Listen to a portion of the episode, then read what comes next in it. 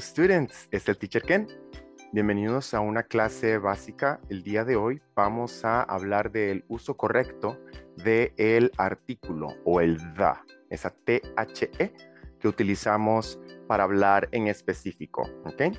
Permítanme y vamos a compartir la pantalla de una vez. Vamos a dar inicio por aquí. Let's go. Ok.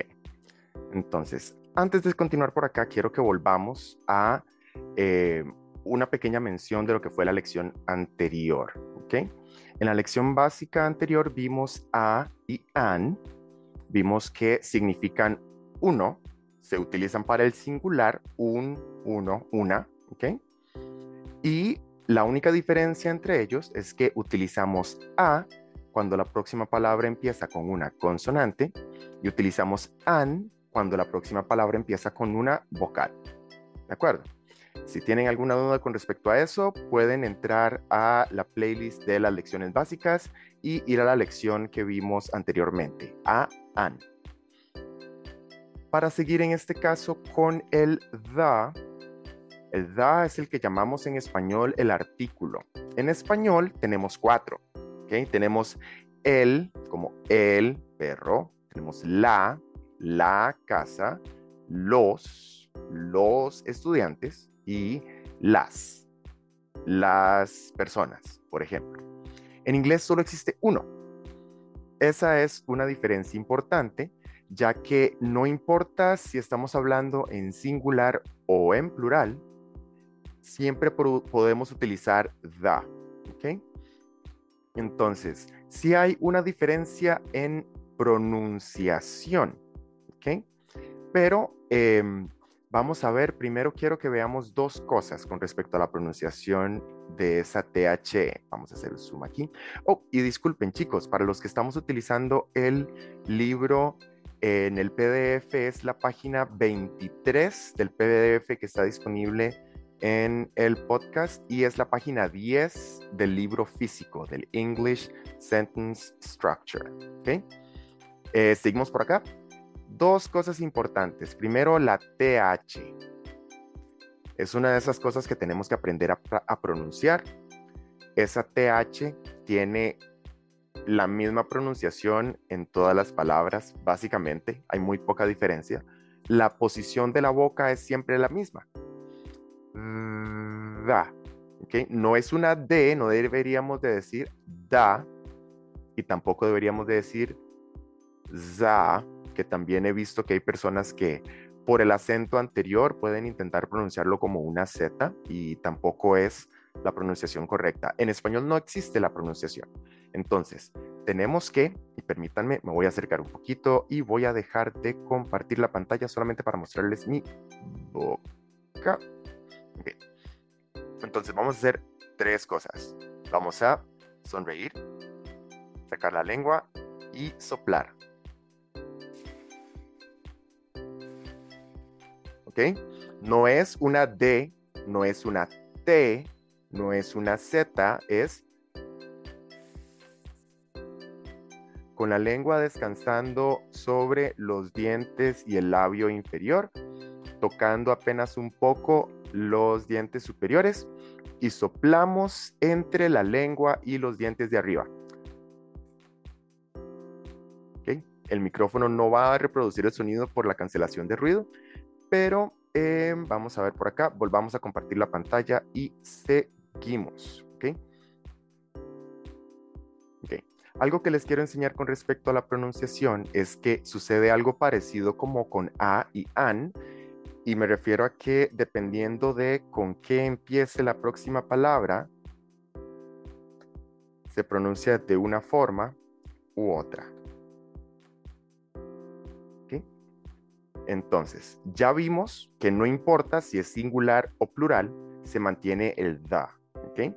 Ahora, dependiendo de con qué empiece la próxima palabra, por ejemplo, en este caso tenemos una B y en este otro caso tenemos una O sea, tenemos una consonante y tenemos una vocal.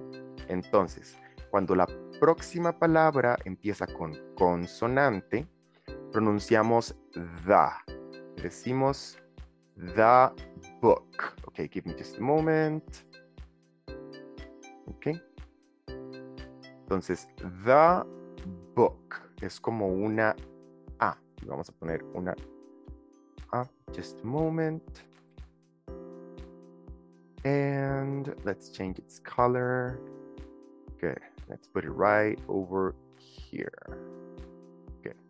Entonces, the, cuando la próxima palabra empieza con una consonante y decimos the cuando la próxima palabra empieza con una vocal. ¿Okay? Lo vamos a seguir practicando conforme avanzan las lecciones, disculpen, así que no se preocupen. ¿okay?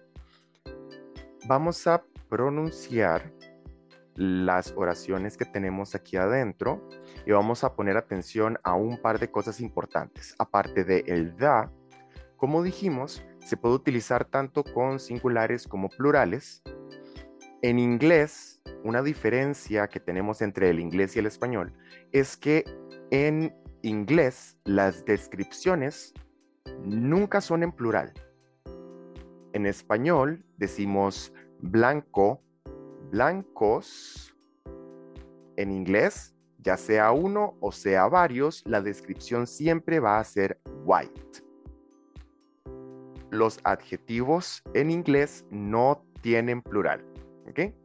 Entonces, por eso si vemos estas oraciones, dice, the book is new, y después dice, the books are new, y no dice news, ¿cierto? Permítanme, antes de continuar, tengo que asegurarme de ponerles esta I, que va aquí. There we go. Ok. Entonces, vamos a leer, bueno, yo lo voy a leer y ustedes lo van a repetir poco después de mí, solo por pronunciación, solo estas cuatro oraciones que tenemos acá.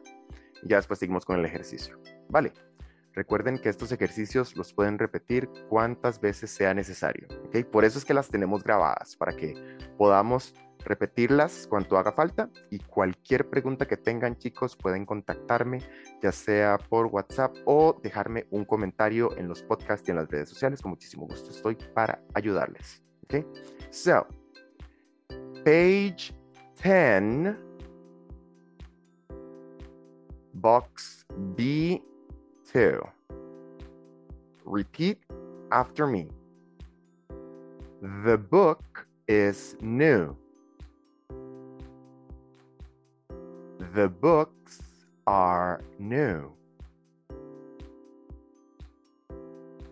The student is busy. The students are busy.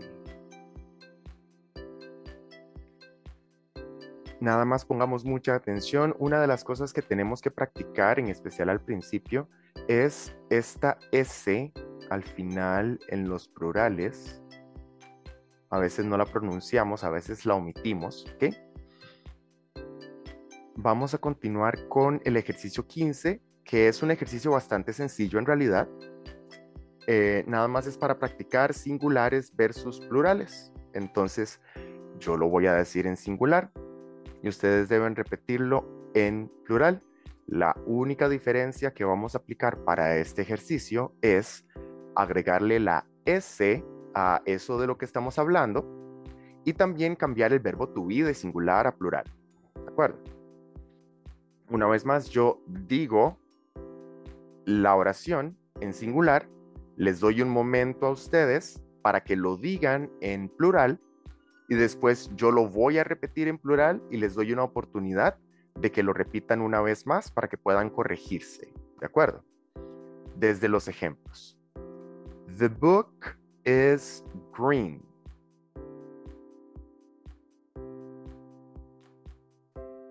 The books are green. Repeat. Okay. The book is closed. The books are closed. The chair is old. The chairs are old. Okay, number one. The book is new. What's the plural?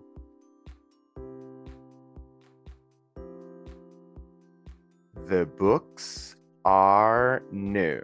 Repeat. Okay. The student is busy. What's the plural?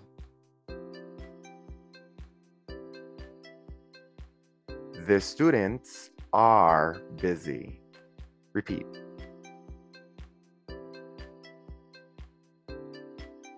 The window is open.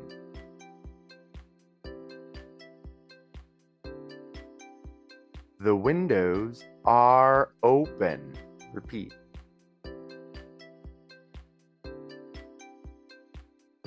The comb is black. The are black.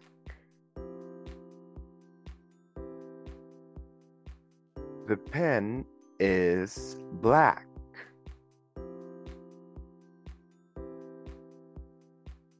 The pens are black. The student is hungry.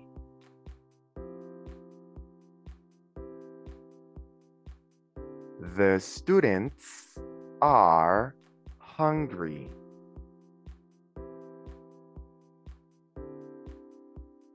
The book is closed.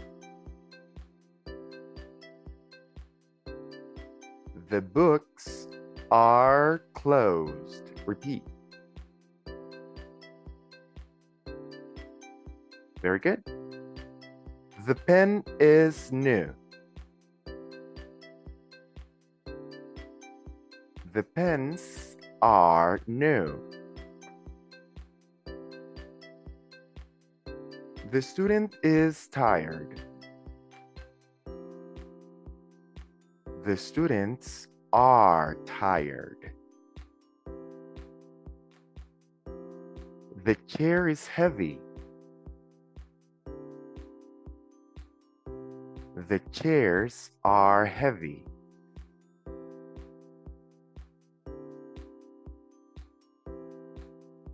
The shoe is black.